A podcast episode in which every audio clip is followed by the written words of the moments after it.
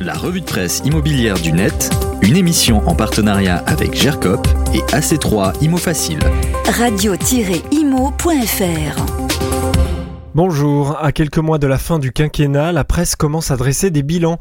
C'est le cas du Figaro cette semaine. Taxe d'habitation, taxe foncière, les gagnants et perdants sous Macron, titre le Figaro, car en pleine bataille électorale, le journal rappelle que les affirmations faites par un ministre et autres représentants de la majorité ne doivent pas toujours être complètement prises pour argent comptant.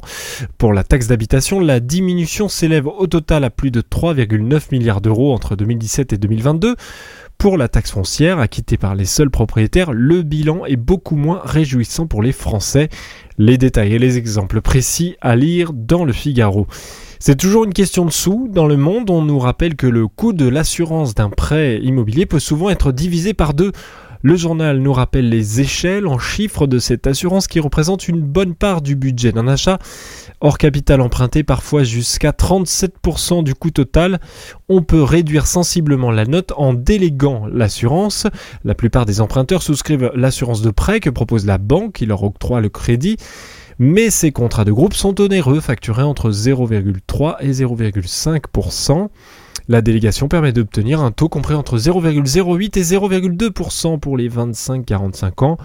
L'emprunteur peut ainsi économiser plusieurs milliers d'euros. L'article du Monde nous donne les bonnes astuces et le bon guide. Et enfin, le revenu, on s'interroge sur euh, l'immobilier européen, car deux événements allemands vont peser sur le marché et le journal Le Revenu revient dessus. Deux foncières vont fusionner, Vonovia et Dutch Wohnen, et leur portefeuille commun pourrait connaître des soubresauts qui feraient trembler le marché européen dans son entièreté. Enfin, les élections de cette fin septembre vont aussi reconfigurer le visage politique et notamment législatif du pays. Les détails et les explications dans le revenu cette semaine.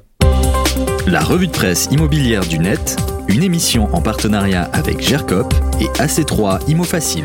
Radio-imo.fr